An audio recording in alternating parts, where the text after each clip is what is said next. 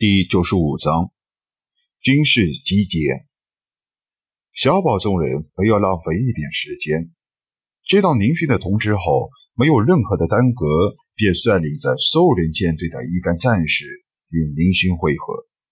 现在的六星星系虽然经济实力比较落后，但有了以少杰为总长的六星星系安全局管理，相信在安全方面。也不会出什么岔子，毕竟现在的武装力量都被明星所掌握，民间组织更是民心所向，对明星敬重有加。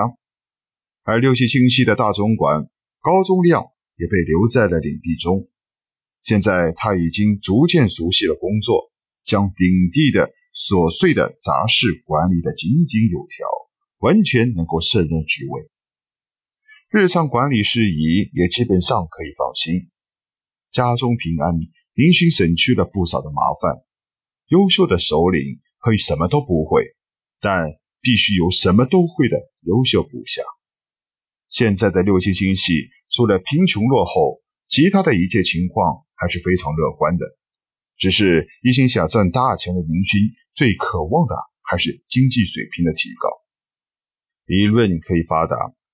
现实经济低下，六星星系发展工作任重而道远。黑暗深邃的太空中，不时的能够看到过往的战舰，显示出现在的社会局势趋于不稳定。几颗流星仿若凑热闹似的从太空中划过，惊起了几个女生的一片兴奋的尖叫。林勋现在却没有心思去过问这些。小宝昨天来到之后，听说庞贝帝国的具体作战迹象非常的郁闷。本来计划好的抢劫计划却被流产，损失的物力、财力和人力不是一般的小。唯一可做的事情就是见机行事，在这场必胜的战场上多捞一点好处。飞火流星帝国的经济水平还是很高的，只是国土星域体积太小而已。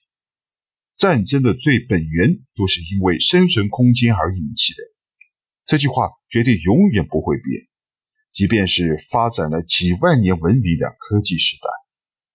话虽如此，小宝的到来也给林勋带来了不少的惊喜。生物机甲已经完全制造完成，第一批产量为一千部，已经完全可以做到兽人舰队战斗成员人手一部。作为兽人舰队的王牌武器之一，这批新寄兽机甲的实力之强悍，令林勋颇为欣慰。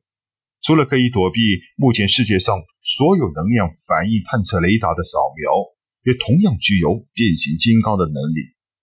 这才是生物机甲的保命绝技。人形战斗模式下的生物机甲，仿造了现在宇宙中最普通的军用基地巡航检查机甲的外形设计。平时兽人部落的成员穿上它，保持人形状态巡逻六星星系时，不会引起别人的注意，可以放心使用。战士可以在平时训练时适应，避免战争时期由于不熟悉机甲的操作而降低了战斗力。一旦转换成生物形态，这部人形机甲便成为了一只看上去地地道道的星际巨兽。星际兽在一些宇宙的角落里隐秘的生长着几只，倒是不是很稀奇的事情。毕竟它的最高飞行速度可以媲美低级战机，又可以在宇宙中吸收宇宙微生物生存。只要是宇宙中的地方，理论上它们都是可能会出现的。经过试验。一位操作星际兽形态的生物机甲的兽人部落战士，在军民星球边上飞过，没有引起星球守备部队的任何注意，甚至连巡查战舰靠近观察一下的都没有。可以这么说，首批生物机甲的制造工作非常的成功。可惜小宝对此还是很不满意。这些用他的话说，就是这些机甲属于第一级别的成品，目前已经掌握了第二级别的生物机甲科技，却没有足够的财力和物力去进行实地生产，缺少一些必要的稀有材料。以现在六星星系的科研力量，连一部二代机型的实验机都无法制造。林区的那部生物机甲，经过小宝的多次改装，倒是勉强算是一代半生物机甲的范畴。只是现在林勋也没有功夫去实地试验一番，他现在的战斗力比第一代到底提高了多少？有了上次的教训，林勋对小宝的所谓试验训练非常的不感冒，生怕机甲在哪个超级强者面前不能飞行，或者。能量防护罩不能打开。为了方便隐蔽，斗主战舰已经被改装回了庞贝帝国普通制式的斗主战舰外形。外壳之上，小宝张牙舞爪的造型也被抹去了。战场上枪打出头鸟，最普通才是最好的隐秘手段。原先斗主舰那种躲在上百战舰中都能一眼挑出来的造型。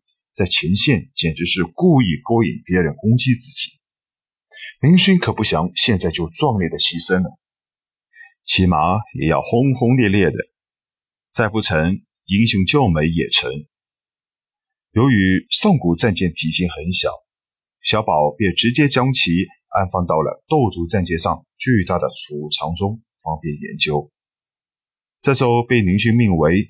翡翠战舰的飞船在防御上的能力极其强悍，能够防御目前任何非物理攻击手段。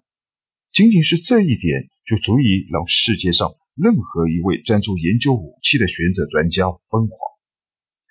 林旭专门进去看了一下这艘翡翠战舰，内部只有一间单调的大控制舱，装饰也没有，甚至连控制仪也没有。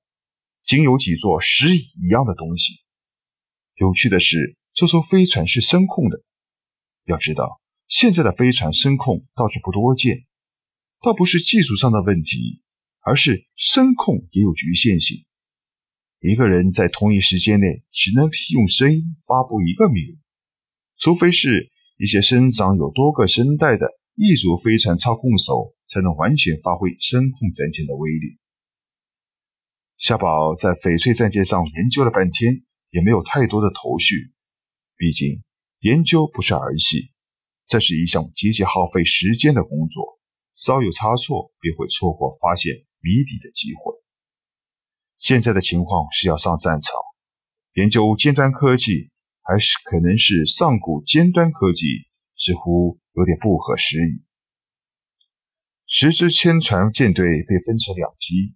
一批是庞贝帝国皇帝控制的五支皇家舰队攻击飞火帝国，剩下五支千船舰队则是完全由霍华德公爵手下的科比为总指挥进攻流星帝国。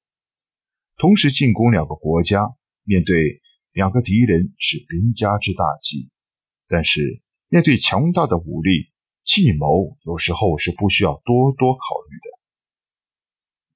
霍华德公爵无论从庞贝帝国的地位，还是这次出兵的兵力来讲，都是绝对的领袖。林勋也因为是霍华的亲雇佣兵团团长的身份，在军队中被人尊敬不已。虽然林勋的佣兵团这次参战只有一艘斗族体战舰，为了方便林勋的战斗，科比分派了十艘战舰供林勋差遣，实则是保护林勋。